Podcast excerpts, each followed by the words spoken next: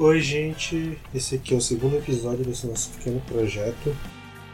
Hoje a gente vai abordar, seguindo o capítulo anterior, vamos falar sobre o capítulo Estrutura da Psique do livro Jung, Vida e Obra da Nise da Silveira. Nesse capítulo a gente vai ver um pouco sobre consciente, inconsciente pessoal e inconsciente coletivo. Também um pouco de arquétipos e um pouco de símbolos.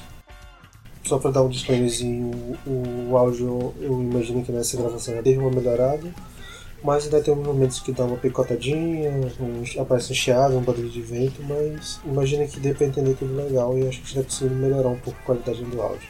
Então acho que é isso, vamos lá para o episódio.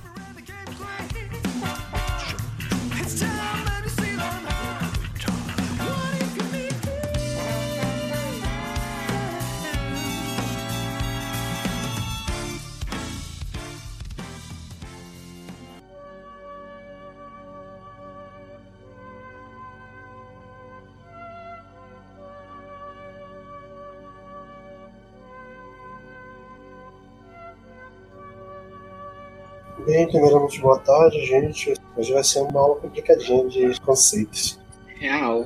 Eu já tinha uma noção que o capítulo era pesado, mas eu não sabia que era tão pesado e que eu ficaria tão confuso com alguns textos. E esse texto é um, um texto bem resumidinho, assim. Acho que cada tema desse que ele fala, acho que ele já fala sobre consciente, consciente, consciente coletivo, arquétipos e símbolos cada um desses dá de repente fica umas dois, três encontros só discutindo cada tema desse. Ela dá só uma rabiscadinha só pra tudo o que significa, mas a gente vai conseguir definir nada hoje aqui, eu imagino. Real. Bom, primeiramente, né, a primeira parte do, do capítulo se chama Estrutura da Psique, né? E a primeira coisa que ele vai falar é sobre consciente e inconsciente. eu acho interessante que tem a primeira frase né, do, do capítulo é que pode-se representar a psique como um vasto oceano seria inconsciente, no qual emerge pequenas ilhas que seria inconsciente. É bem um conceito que a gente usa, normalmente quando a gente vai falar sobre isso, a gente usa aquele exemplo do iceberg, né, que a ponta que está vista de cima é o consciente, toda a parte de baixo seria o inconsciente. Alguém quer falar sobre o conceito de consciente aqui, logo nessa primeira parte? Bom, como ele coloca aí a ela, né, a Danise, a, o consciente é como se fosse realmente essa ilha no meio do mar, e o mar seria o inconsciente. No consciente se desenrolam as relações entre os conteúdos psíquicos e o ego. O ego é o centro do consciente. E aí eu ainda botei o conceito de ego aqui nas minhas anotações, é, mas aí eu recorri a outras leituras, leituras uh, yogianas, claro. O ego é o sujeito de todos os atos conscientes das pessoas. Ele surge a partir da experiência consigo mesmo. E até botei uma citação. O ego é uma espécie de espelho na qual a psique pode ver-se a si mesmo e tornar-se consciente. Então, todas as nossas ações, todos os nossos atos, eles passam pelo, pelo consciente e é meio que refletido pelo ego. Acho que é mais ou menos por aí. Tem também a questão sobre aquelas aulas, né, que o pessoal recomendou, e eu vou usar muito elas porque eu fiz os grandes fichamentos sobre ela que também a, a consciência e o inconsciente é, é dividido em, em duas, duas categorias, digamos assim, né? Que são a, as questões endopsíquicas e exopsíquicas. Endopsíquicas seriam, no caso, realmente essa consciência e o inconsciente. E na consciência, na parte da, da consciência em si, ela é composta pelas memórias, pelos afetos e emoções, e também pelas invasões, além de outras coisas que eu não estou conseguindo entender direito que eu escrevi aqui.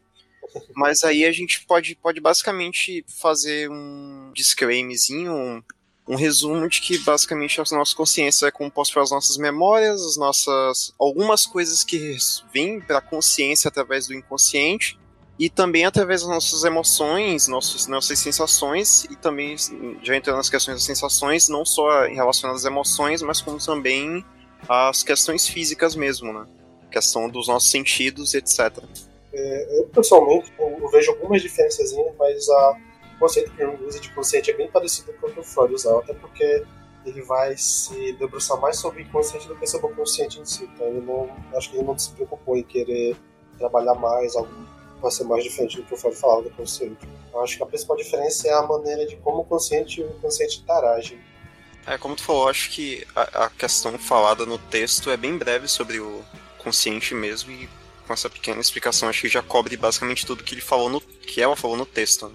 Então acho que quando a gente entrar no inconsciente, no caso agora, é que a gente vai começar a se confundir e vai ter bastante debate.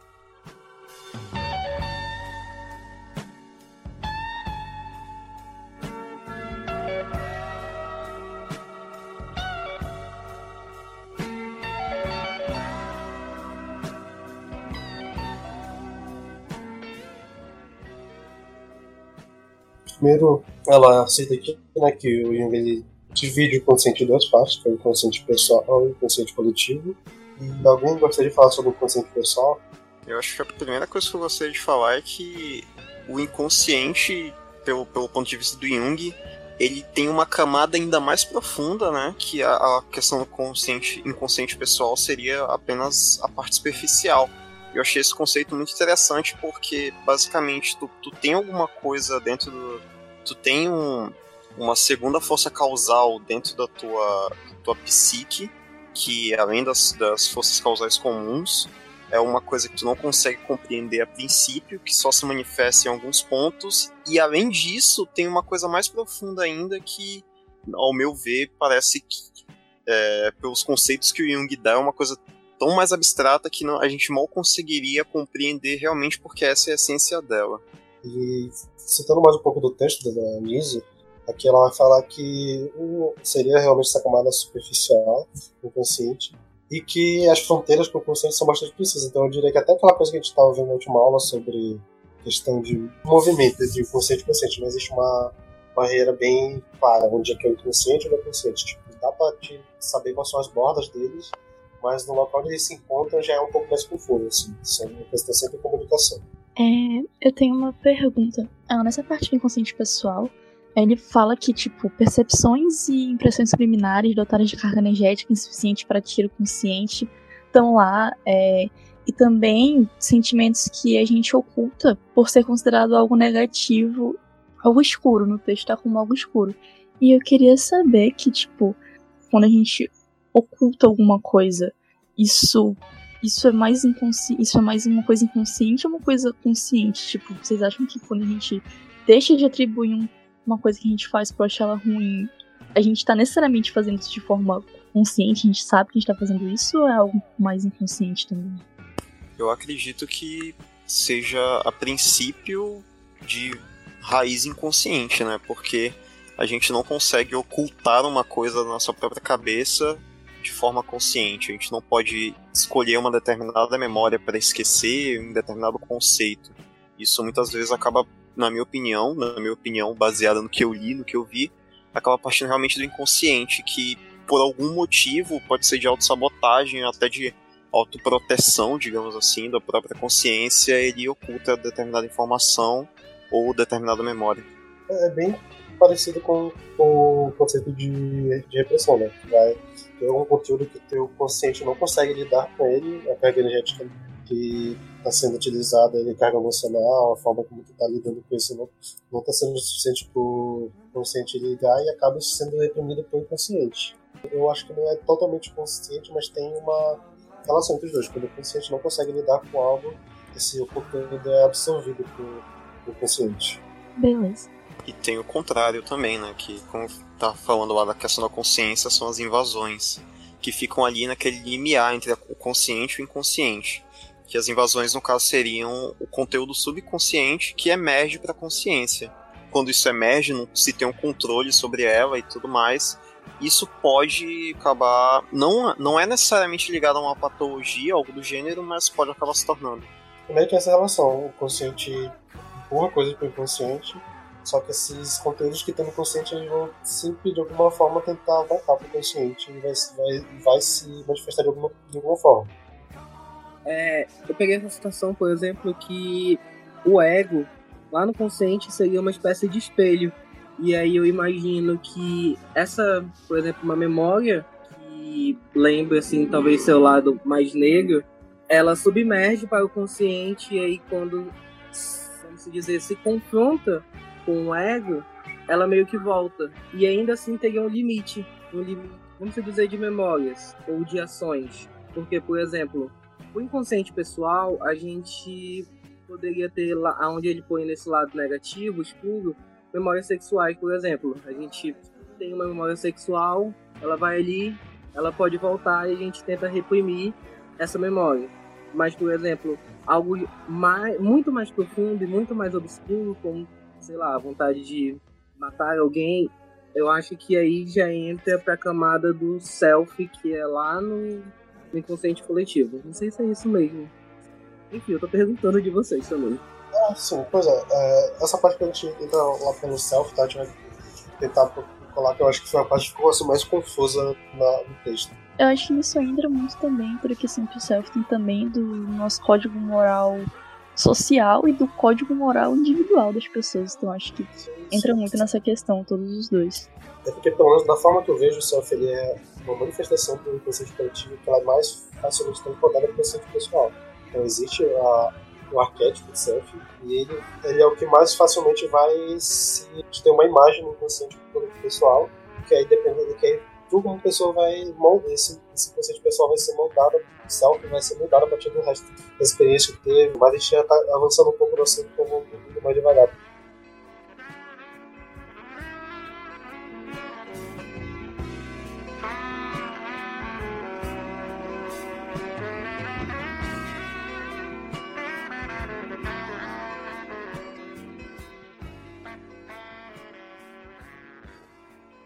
Utilizando aquela analogia do iceberg, a gente pode dizer que o consciente é a ponta do iceberg que está para fora do oceano, que a parte submersa do iceberg seria o consciente pessoal e que todo o oceano seria um consciente coletivo, já que ele seria compartilhado por todos os outros icebergs, entre aspas, que, e que esses icebergs estariam dentro do mesmo oceano e que o oceano formataria, é, modificaria cada iceberg e cada iceberg seria modificado de uma forma diferente dependendo de como o iceberg fosse. Então, o inconsciente coletivo seria essa camada mais profunda da, da psique, em que todas as estruturas básicas da, da psique da humanidade estão lá e que todos os seres humanos têm acesso a ela. Só que nós não temos acesso direto a essa camada.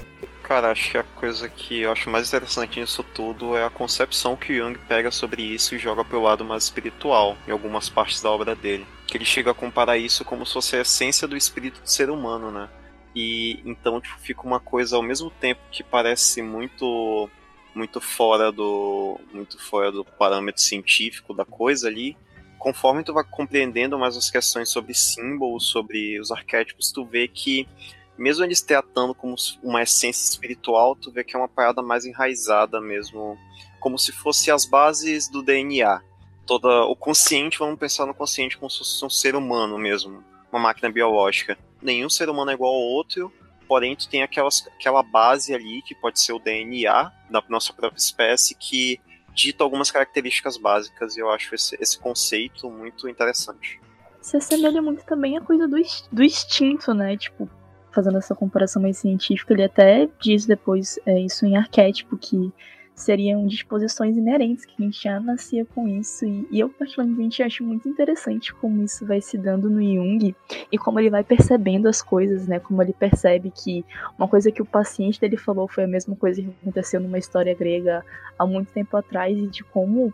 Como ele foi desenhando isso na vida dele, como isso se fez muito presente para ele, e que realmente né, ele fez isso tomar uma proporção muito grande, tem um sentido muito grande. Então, isso é muito interessante, o quanto a gente tem essa coisa quase que hereditária, né? Esses preceitos que rodeiam a gente, mas que a gente não tem, não tem noção disso.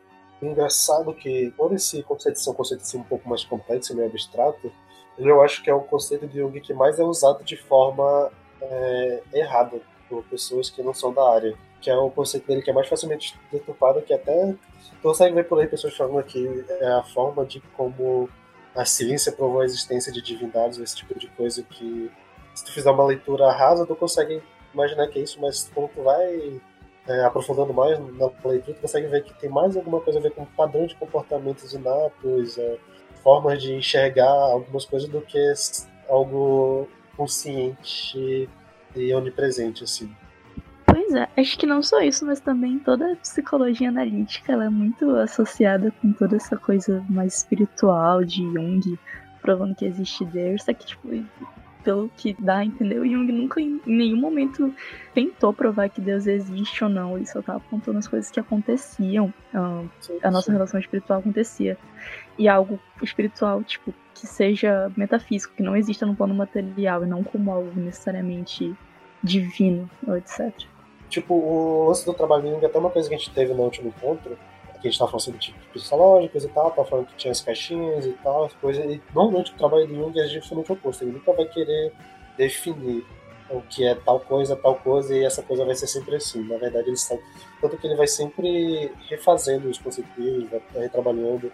Quando a gente for falar de arquétipo, a gente vai ver que eu acho que é também um conceito que é muito deturpado, porque existe quase que uma receita de bolo de como cada arquétipo funciona e eu nunca quis fazer algo assim, ele sempre foi, queria explorar algo mais aberto, sem, muito, sem, sem tanto determinista assim.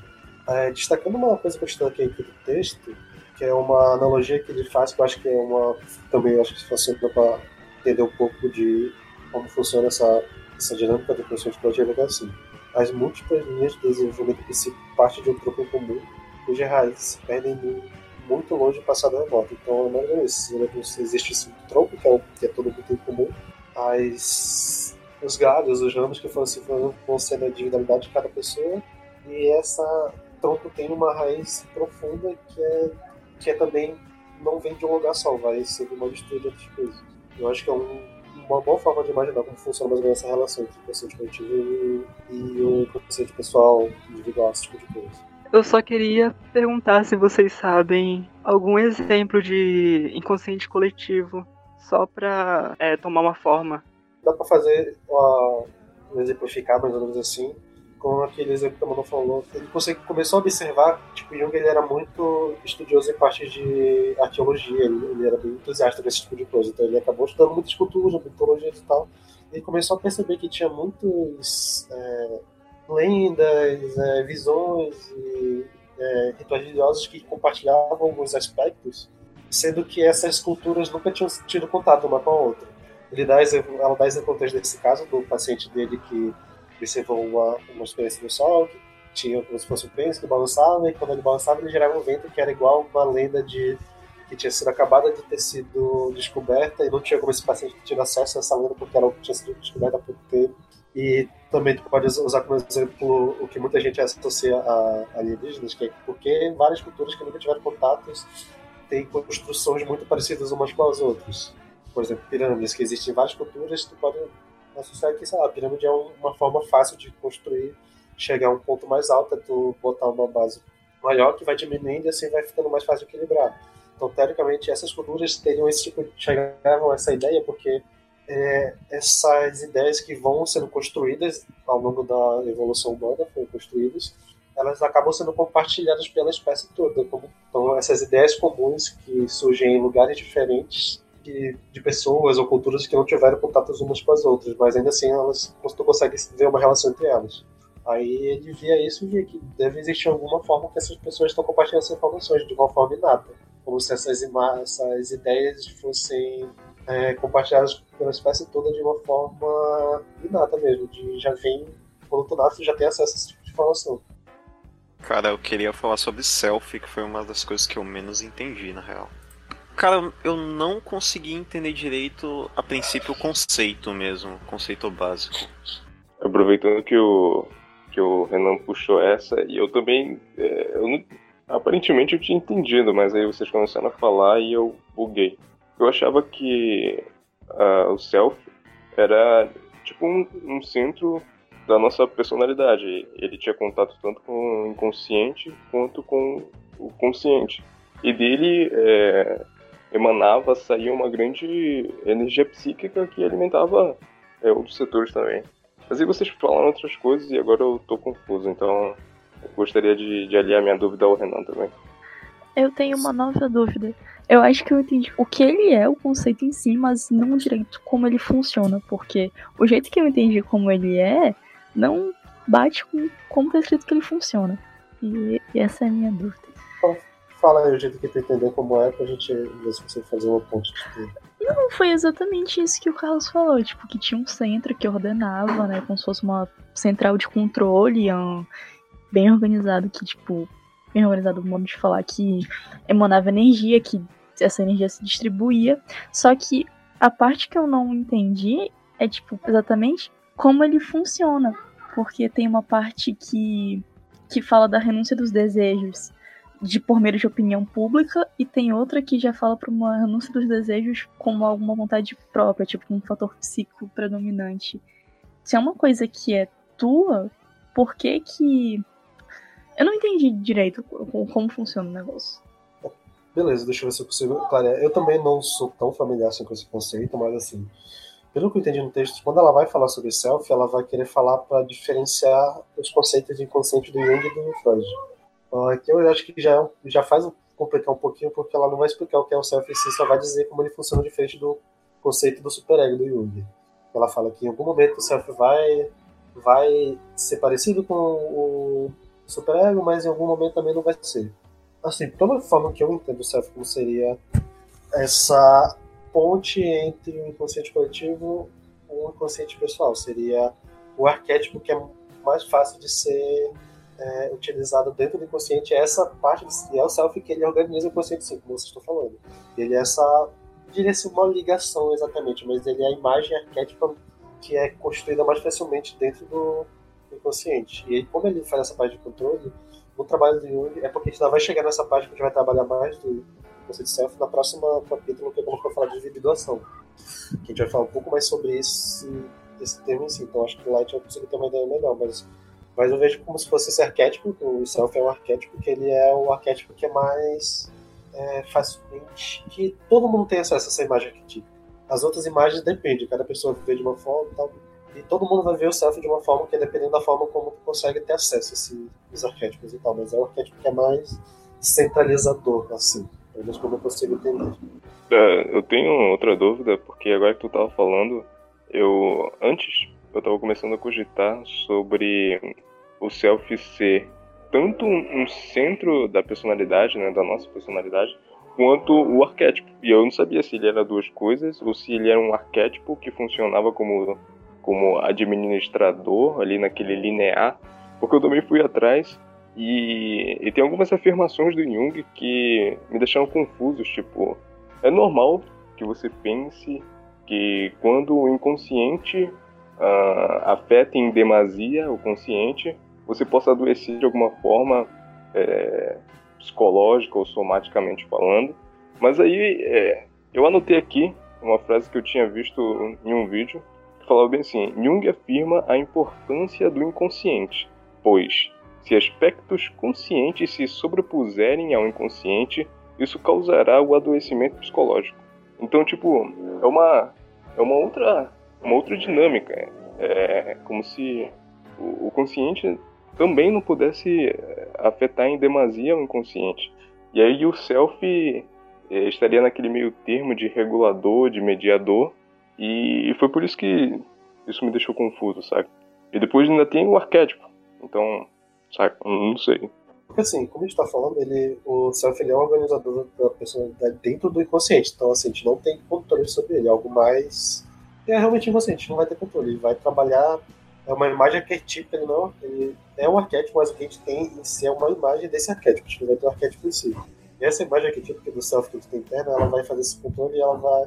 Como a gente estava vendo no, no último encontro, existe essa coisa do consciente e inconsciente querendo se pujar um ao outro. E, se, e é como tu falou, se um dos dois dominarem, vai ter, de alguma forma, vai ter, vai ter uma, uma forma de soma, psicossomática disso. Então, ele vai sempre tentar buscar e fazer com que a gente tenha um equilíbrio entre o consciente e o consciente, que a gente consiga trabalhar bem um com o outro, sem sobrepujar o que for domínio de cada um. Então, tipo, sobre como ele funciona, seria mais ou menos assim. Quando a gente deixa de fazer algo, aspas, aspas, errado, um, que seja por medo da repressão, tipo, por medo do que as outras pessoas vão pensar, um, o self está inconsciente. E isso cai inconsciente coletivo. É isso? Não, inconsciente pessoal. Inconsciente pessoal ainda. Sempre sem inconsciente pessoal. Sempre a gente, pessoal. Nunca vai, a gente nunca vai ter um acesso direto ao inconsciente coletivo. A gente vai pegar imagens do que tem no inconsciente coletivo e absorver para dentro do inconsciente pessoal. E essas imagens que a gente vai trabalhar com elas. E aí, no Sim. outro caso, porque ela fala, é, o self torna-se torna -se perceptível como fator psíquico determinante. Então, a renúncia das exigências egoístas não será mais motivada pela pressão moral coletiva, porém pelas próprias leis internas inerentes de modo inato ao self. Então, isso seria o código moral do indivíduo também? É, seria o que o Jung vai falar do processo de individuação, que é quando tu. É, é, é difícil, complicado falar sobre agora porque não tem tempo no livro e como a gente vai ler daqui a pouco, eu acho que a gente vai entender melhor mas seria essa forma desse processo. Você vai começar a agir de maneira não mais ser influenciada totalmente pelo externo. é porque a individuação ela é o desenvolvimento da consciência, né? Então, tipo, Sim, é tu tomar noção das responsabilidades dos teus atos e das tuas condutas. Seria mais ou menos isso? É, exatamente. Tu vai, tu vai ter esse, esse ganho, assim, esse código moral, mas como tu falou, e ele vai estar em conjunto o consciente com o inconsciente. Eles vão ter equilíbrio e vão começar a trabalhar na mesma direção. Beleza. E aí tu vai deixar de fazer algo porque o consciente vai estar reprimindo porque não é bem visto, tu, tu vai começar a fazer porque vai ter uma, uma um equilíbrio e uma concordância entre o consciente e o consciente vão falar, ah, então como se estivesse falando, ah, então é isso que tem que fazer porque é isso, isso, isso, não porque eu não posso fazer isso porque você você reprimido de alguma forma. Beleza. Se vocês quiserem, eu posso ler o que está escrito no Wikipedia sobre, sobre self. Porque eu achei bem explicado até, de maneira como, como um arquétipo. O self, ou si mesmo na psicologia junguiana, é um dos arquétipos junguianos. Significa a unificação do consciente e do inconsciente em uma pessoa e representando a psique como um todo. A ideia de que existem dois centros da personalidade distingue a psicologia junguiana. O ego é visto como o centro da consciência, enquanto o self é, é definido como o centro da personalidade total, que inclui a consciência, o inconsciente e o ego. O self é o todo e o centro, enquanto o ego é um centro autônomo do círculo contínuo no todo. O self pode ser entendido como o círculo maior. É uma explicação mais gráfica, no caso. É porque tem um símbolo que, que define como, como representação do ego, que é um círculo grande com um círculo pequeno no meio. Deixa eu ver se consigo mandar pra vocês aqui. Cara, não acredito nisso. Tipo, quando a gente chegar em símbolo, eu comento.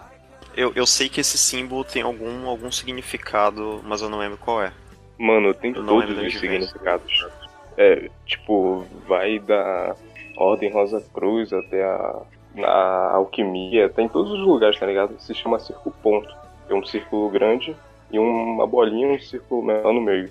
Tipo, tem tudo, todos os lugares desde sempre. Mas isso aí é inconsciente coletivo. Exatamente.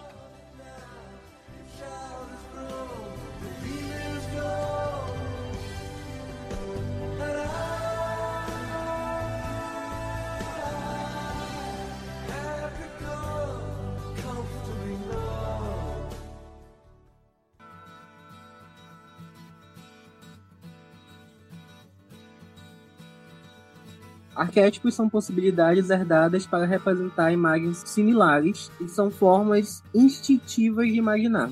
Isso foi o máximo que eu resumi e deixei o máximo objetivo. Aí eu deixo para vocês comentarem. A, a, continuação do parágrafo é que eles são matrizes arcaicas onde configurações análogas ou semelhantes tomam formas. Eu entendi como se fossem bases de coisas simbólicas, entre aspas, que a gente tem uma compreensão e a gente meio que repete o nosso comportamento em relação a essas coisas. Mais ou menos isso, de uma forma bem, bem por alto. Durante a obra do Jung, ele vai definir, ele vai ter mais ou menos duas definições assim, complementares de, de arquétipo. A primeira, que é a mais difundida, é que os arquétipos seriam imagens primitivas e modelos de imagem que todo mundo tem acesso de alguma forma, que são formadas pelo conjunto de história da humanidade e formam também esse, essa história. Elas são formadas pela experiência, são transportadas para o inconsciente, desse do inconsciente coletivo ela vai ser utilizada e vai também formar. Essa é a dinâmica de cifração e criatura bem ponto. E a outra que seria também, além de ser imagens, seriam também padrões de comportamento. Então, seriam modelos de imagéticos de comportamento que são absorvidos e que, dependendo da forma de como você vai dar a forma de absorver esse padrão que você vai expressar esses comportamentos dessas imagens. Uma coisa muito interessante que sempre deixa claro é que a gente nunca vai ter acesso direto ao um arquétipo. A gente nunca nem conseguiu definir o que é um, um arquétipo em si, a gente vai conseguir descrever ele. A gente vai ter sempre acesso a uma imagem de, do arquétipo, e essa imagem que a gente vai herdar hereditariamente.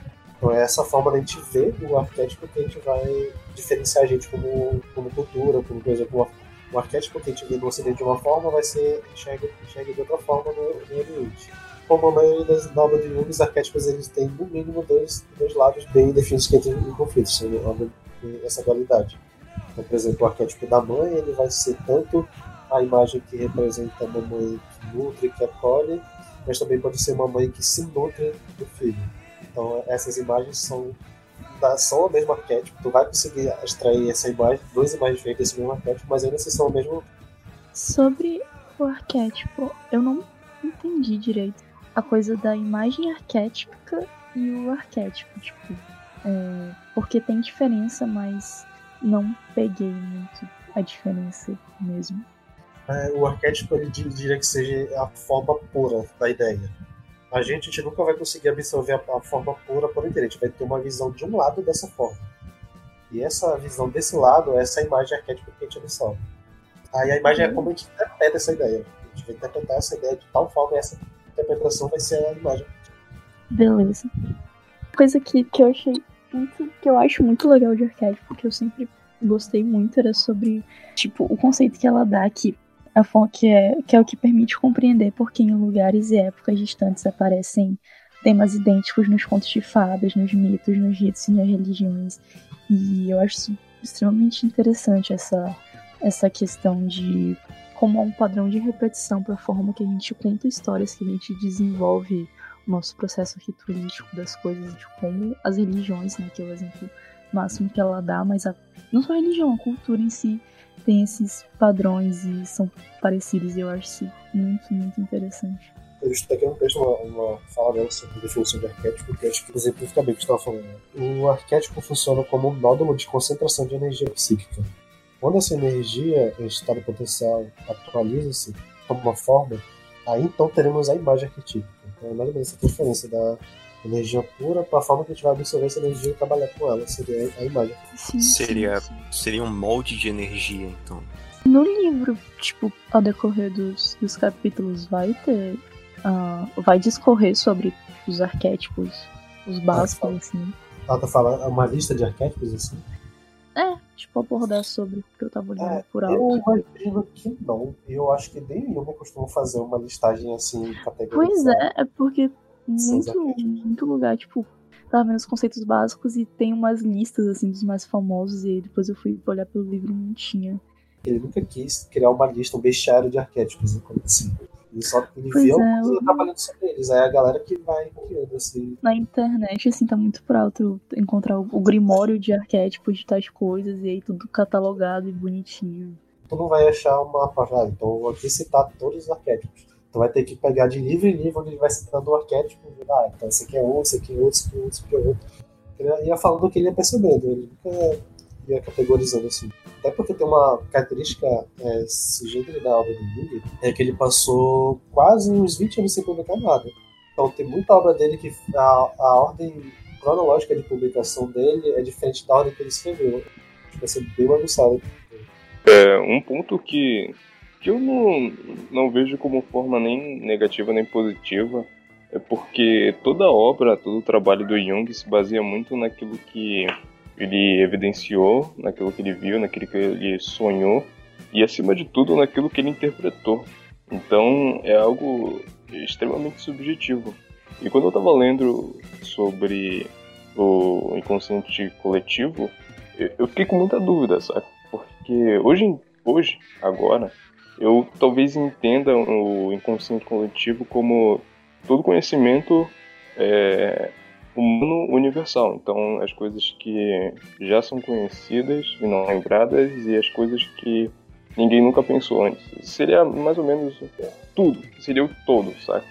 E aí eu fiquei me questionando quando ele dá o exemplo do, do, do paciente que viu no sol um pênis que ficava balançando e na, no mito grego lá, romano, é, era o sol com uma espécie de tubo que ficava balançando e isso ocasionava os ventos. E eu fiquei pensando, pô, realmente interessante, né? O, o cara, ele, ele teve consciência de um mito uh, antigo, milenar, e o Jung só descobre isso anos depois, quando ele estava lendo um, um, livro que foi traduzido recentemente lá naquela época. E ele tem essa, essa esse insight. E eu fiquei pensando, pô, legal.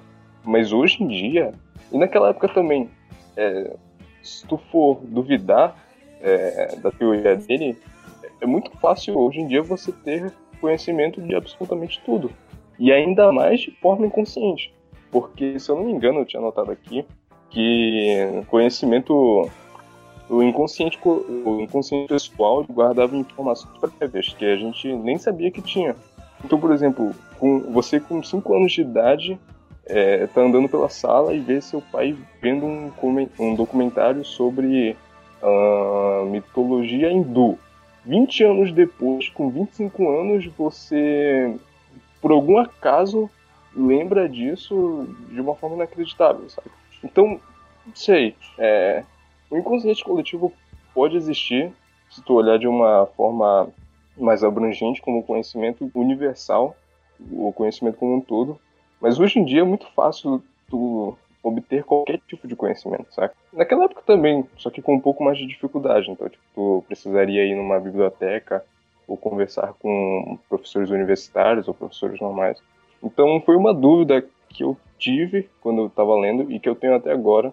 E fica aí aberto. Eu acho que, assim, existe um pouco dessa ideia de que o inconsciente coletivo é uma, esse jogo de ideias que tu vai tirar uma ideia exatamente bem trabalhada e tu vai explorar mas eu acho que tem mais a ver com tendências de pensamento e de comportamento que pessoas vão ter parecidos. Não a ideia em si, é mais a tendência de pensamento, a forma de pensamento do que a, o pensamento exatamente igual. É só a forma de caminhar parecida que vai ter todo mundo de forma de lugar diferente caminhando com a mesma ideia, cada um vai chegar de uma forma diferente. É, seria, seria o conhecimento como todo mesmo. É, não só de forma didática, mas comportamental e e todos os exemplos que a gente já exemplificou aqui. Cara, só falar que arquétipo é um prato cheio na literatura, né? Basicamente, existem escolas de pensamento, existem muitos livros, muitos autores que se baseiam na, nesses conceitos que o Jung calcou para basicamente criar arquétipos, realmente criar modelos para que você consiga inserir no, na, suas, na sua literatura em geral. E existem autores como Campbell, que você já deve ter ouvido falar, que tem a questão da jornada do herói e tudo mais, entre outros autores como Vogler, que ele, ele pega essa, essa questão dos arquétipos junguianos e demonstra tanto na, na nossa, nossa cultura moderna, no, nos filmes, etc., como nos mitos do passado, e mostra como que esses modelos de personalidade se repetem e qual é o papel que eles têm para fazer uma história, para fazer um mito uma lenda da forma como ela é.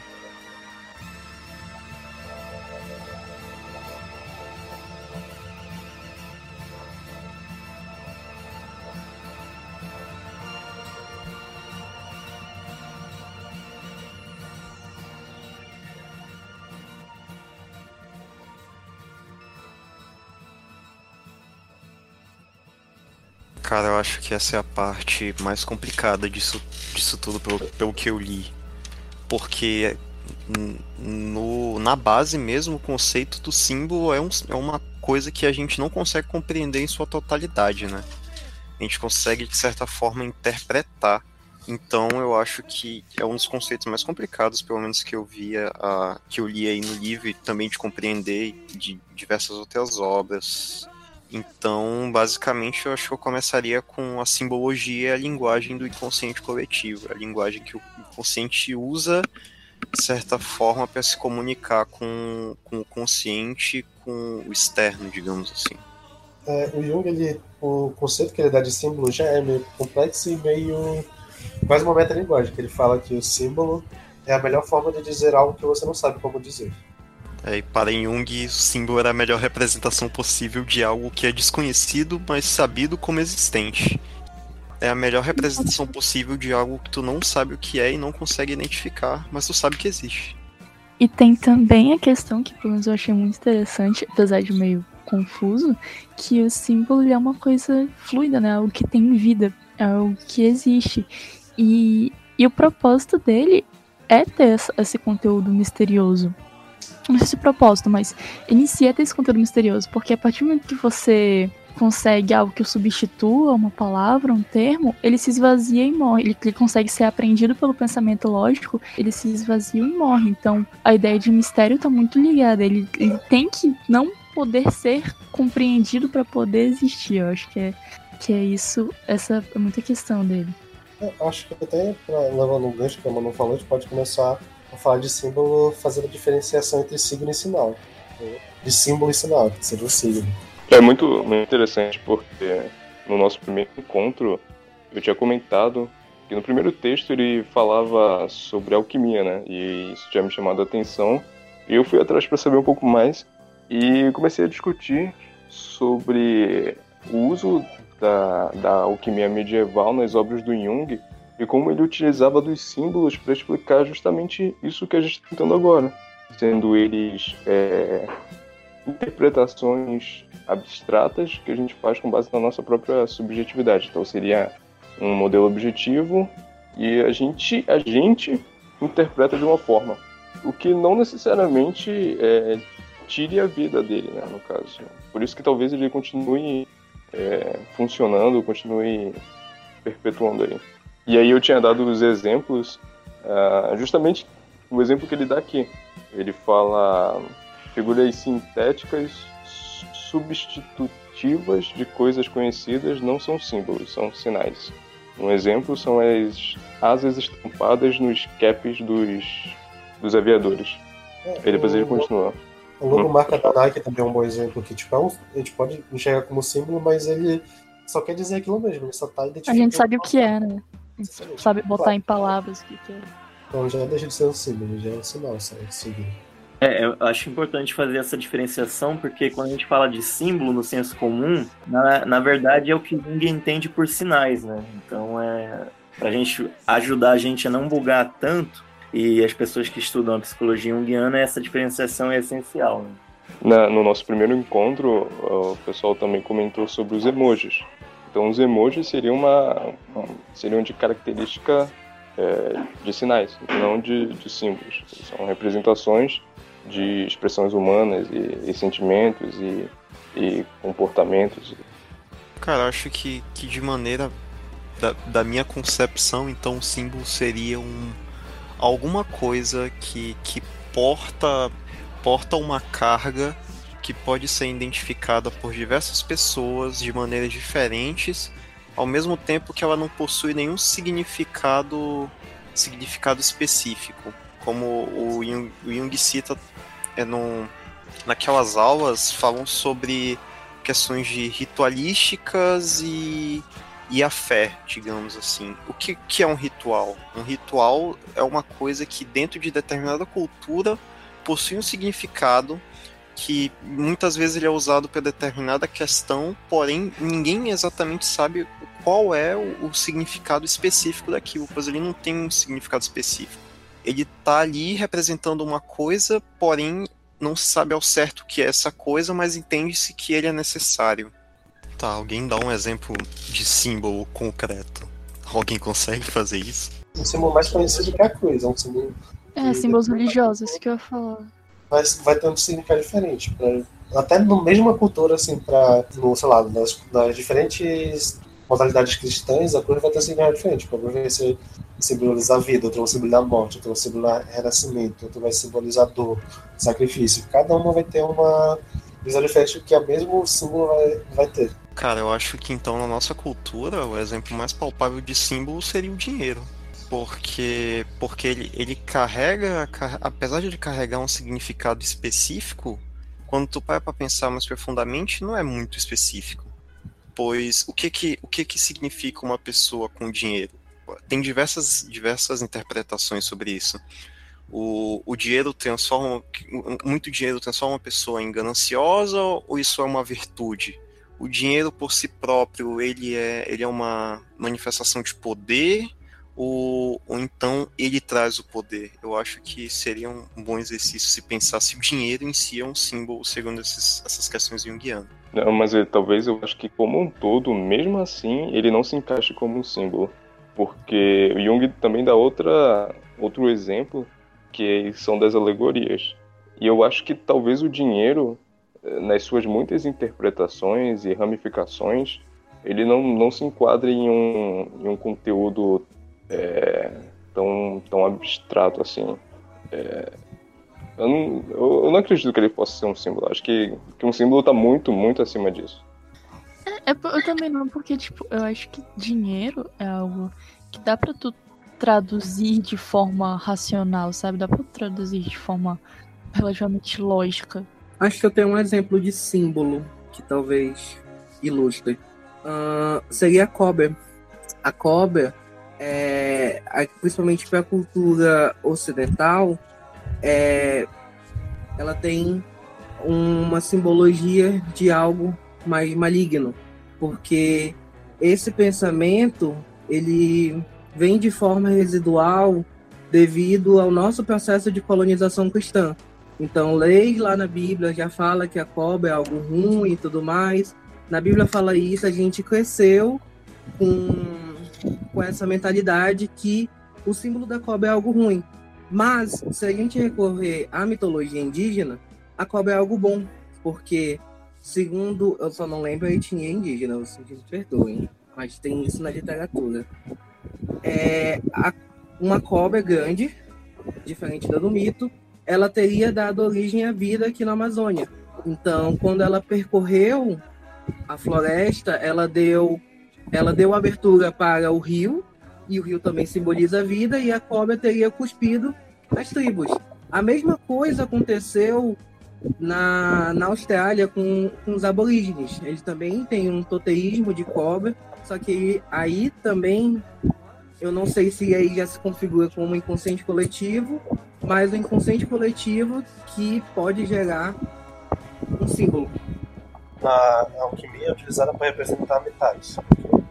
Pela natureza de ser um, um animal sem fio, tu consegue ver cobra, sei lá, em símbolos de. Não lembro se é da medicina ou se é da enfermagem que tem uma cobra enrolada no cajado. Pois é, ele é. É o lastro de Hermes, se eu não me engano. Cajado de Hermes, uma coisa assim. É, pois é, é, eu ia comentar justamente sobre isso. Mas antes disso, no próprio texto, ele, ele cita sobre a teoria do eterno retorno. E se tu colocar, se tu for pesquisar o eterno retorno, a eterna recorrência, alguns dos símbolos que expressam, eu não chamo nem de símbolos, né? pode ser alegorias também, ou sinais, não sei. É, algum, algumas dessas representações são ilustradas com uma cobra é, mordendo o próprio rabo é, nesse ciclo. E aí, sobre o, o, que o Vinícius apontou, é realmente muito interessante. Na cultura greco-romana existe um mito que é do deus Mercúrio, que é a representação do Hermes, que é a representação do Thoth no Egito. É, ele está andando num pasto e ele encontra duas cobras é, lutando, se degladiando. Então ele pega o cajado dele e empinca é, no meio delas e elas param imediatamente e começam a subir no cajado, se entrelaçando. E existe toda uma metáfora em cima disso que porque o, o Mercúrio, o Hermes o Thoth, eles são representações da sabedoria. E a partir do momento em que ele finca o cajado ali, as cobras somos é, são os humanos na, na sua forma mais primitiva, lutando, brigando, e assim que elas sobem pelo cajado, elas é, passam pelo, pelos mundos psíquico, é, metafísico e atingem a sabedoria. Então, realmente, é, a cobra ela já tem, tem muita história. Também não sei se ela pode ser. Eu acho que sim, assim. Nesse caso, acho que entra como símbolo, porque ela não está esgotada de significado. Então, tem bastante força esse símbolo e é bastante tipo, várias, várias culturas e vários contextos diferentes vão conseguir ter uma interpretação diferente dessa mesma imagem. E aí até tem, tem uma frase no texto que os símbolos, o símbolo é uma linguagem universal infinitamente rica. Então, em qualquer lugar do mundo que a gente for e falar sobre cobra, vai ter uma linguagem para aquele elemento. Então, é um animal universal, que há decorrência em qualquer parte do mundo, mas cada um vai ter o seu significado. É, o, o Renan tinha comentado sobre o, o, a imagem que simbolizava o, o self, eu acho, o ego, e eu disse que era o cerro ponto. E eu acho que ele também é, se caracteriza como um símbolo, porque algum tempo atrás, quando eu, descobri é, mais ou menos qual era o sentido dele, eu fui atrás e, e tem alguns registros que datam da, da cultura greco-romana, do círculo ponto na arquitetura, é, na, nos, nos, rituais cabalísticos. É, então, eu acho que talvez o símbolo ele, ele se torna um símbolo quando ele, ele se estende e ganha vários, vários significados. Então, na verdade, é algo bem fácil de, de se tornar. Então, qualquer algo, é qualquer coisa que milênios e que em várias culturas cada pessoa dê o seu significado, ele se torna um símbolo que é estranho, né? Porque, tipo, na sua cultura ele tem um significado e ele talvez não seja um símbolo para ti, mas é quando tu olhar o todo. Eu tava pensando nisso. Tanto que, mesmo tendo tantas culturas diferentes, a gente não vai conseguir só eu definir exatamente as coisas sobre o que esse símbolo vai significar para todo mundo, porque realmente é algo inesgotável. O ciclo, acho que sim, também o ciclo, imagens, imagens acho que geométricas em si também pode simbolizar trabalho como símbolo de ciclo para alguns vai, vai ter essa ideia de ciclo, para outros vai ter uma ideia de prisão, vai ter uma ideia de proteção. O ciclo é também utilizado bastante em vários significados. Infinidade também. Sim, sim. Perfeição. Eu acho que em esoterismo usam muito como sentido de proteção. Quando vai querer fazer algum ritual que tu quer se proteger, tu desenha um ciclo em volta de ti. Aí se tu quer prender algo, tu usa o triângulo. O triângulo para alguns vai, vai simbolizar essa coisa de prisão, para outros vai utilizar o simbolicamente como se fosse uma representação de entidades, de forças em equilíbrio. Por exemplo, no Zelda utiliza como poder, sabedoria e coragem. São três, três, três polos de equilíbrio. Né? Algumas religiões vão utilizar como seria o, o dependendo da ponta de para onde está apontado o triângulo, ele vai vai simbolizar para onde que tu quer alcançar. É a triforce do poder da da coragem da sabedoria, sabe? Cara, um grande símbolo também é essa questão da, da Trindade, né?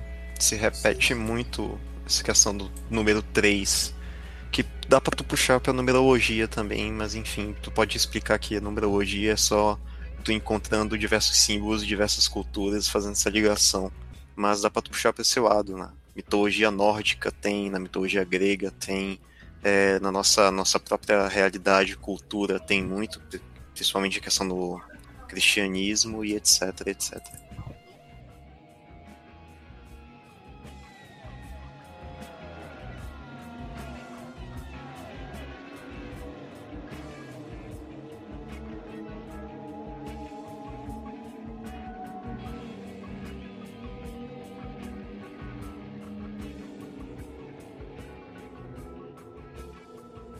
Eu, eu não sei se a gente já pode, mas eu queria pontuar algo que me confundiu muito. Eu acho que no texto todo foi a, a parte mais angustiante de se ler, que é quando ele começa, ela começa a falar da Santa Perpétua.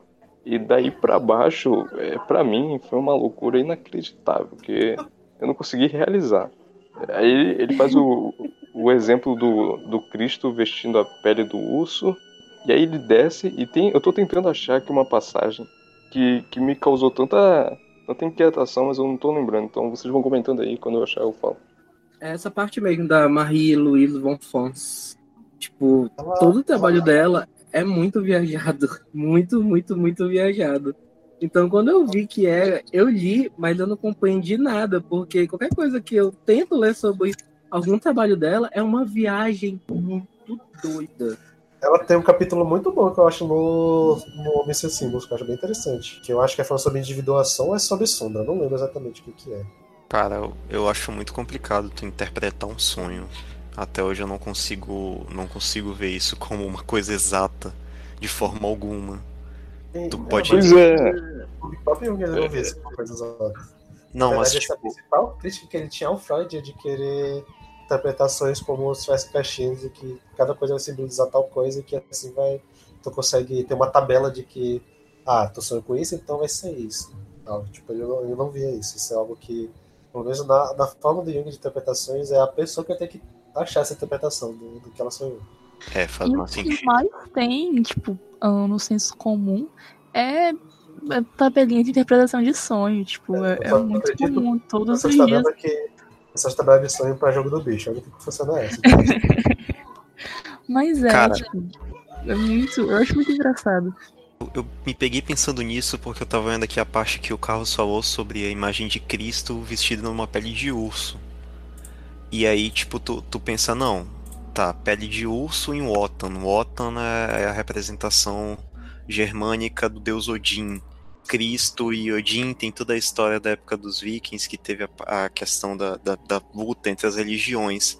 E aí chega-se a, um, a uma resposta que o santo vê isso desperta no santo uma inef- um inefável sentimento de amor. Então, tipo, realmente tu não tem como interpretar um sonho de outra pessoa, porque tu, tu não, não dá pra tu interpretar um sonho porque tu não tem a mesma vivência daquela pessoa e só aquela pessoa pode tentar decifrar o que o inconsciente dela dela dela tá produzindo. Então, realmente essa crítica do Jung ao Freud é completamente sensata, na minha opinião. E, e quando você lê nesse contexto é difícil até de, de compreender, porque é, você está falando de, de símbolos religiosos e símbolos pagãos. Mas pagão para quem? Então, é, na Roma, eles olhavam os povos germânicos como bárbaros, mas da perspectiva romana. É, depois eles incluíram os godos, que, que eram germânicos, e, e- entende? É, é, é algo como. Não tem como tu, tu medir. Tu tá vendo só a Certo. visão de um lado. Porque eu, eu achei a, a parte onde eu tinha encontrado dúvida. Eu acho que eu vou ter que ler o livro para entender. Ela fala. ah, mostrando que o cristianismo havia sido incorporado às correntes de forças ascendentes do inconsciente. Aí nesse momento eu já estava sem chão. Com efeito, o desenvolvimento do homem ocidental exigia, naquela fase de decadência do Império Romano, a repressão da vida instintiva a fim de que a consciência melhor se diferenciasse. E este era precisamente o programa da nova religião. Aí, aí eu larguei de mão. Aí eu fui fazer outra coisa e voltei a ler só no dia seguinte. Cara, eu acho que isso quer dizer exatamente sobre a questão da fluidez dos símbolos e que eles se transformam de acordo com, com, com o que está em volta também, né? Ou então a gente também poderia puxar uma, uma parada muito mais. muito mais. é, doida não, mas. sei lá.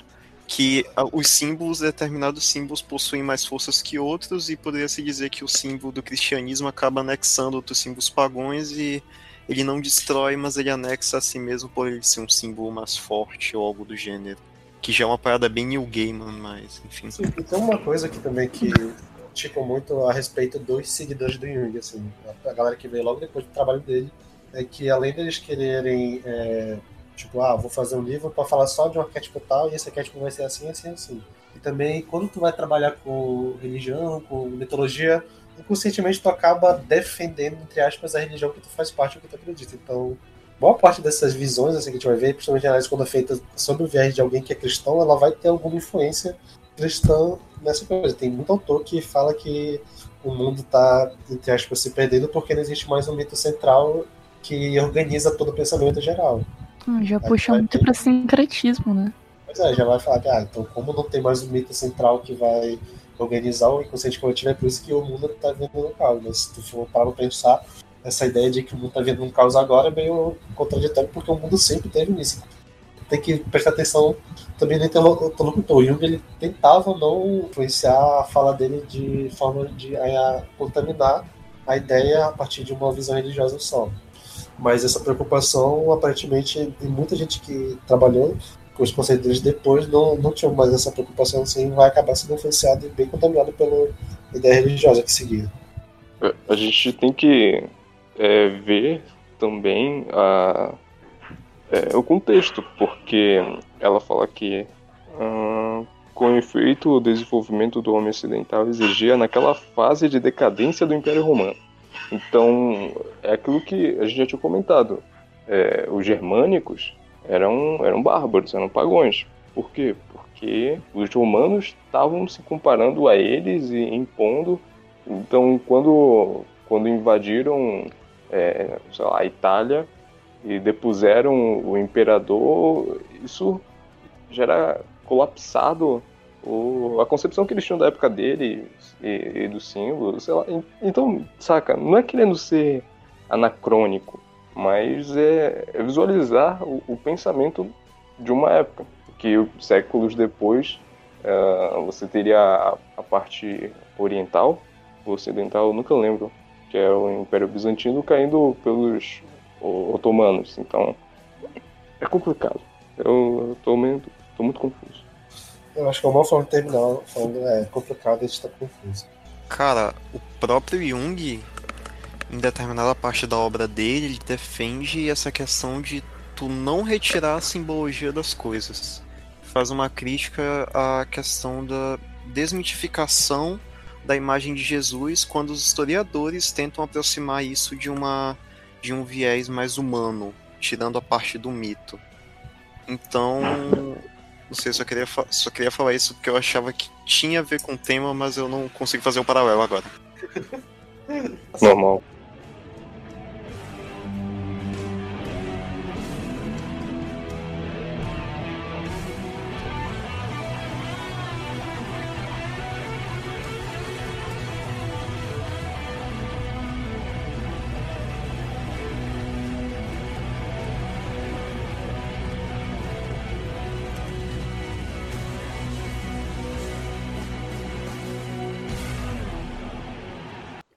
Que Beastars é um excelente estudo dos arquétipos junguianos da sociedade. Só queria dizer isso aqui. Que também é outra ideia muito boa. A gente tem muito Fazer um... Olha aí, outro, outro podcast que é Young em animes. Perfeito. Nunca queria admitir isso aí de seu. Eu tenho duas tatuagens de anime, mas não sei, cara.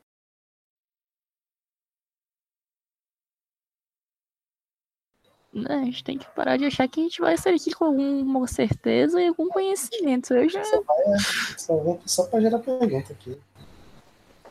É aquela frase, né? Eu prefiro. Pera, eu prefiro.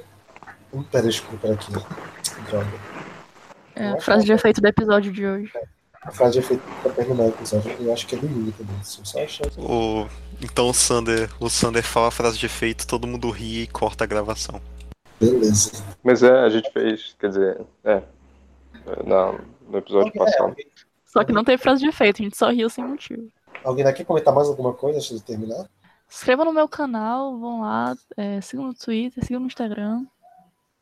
Mas a frase é: prefiro ter questões que não posso responder a ter resposta que não posso questionar. Uau! Incrível! Gênio.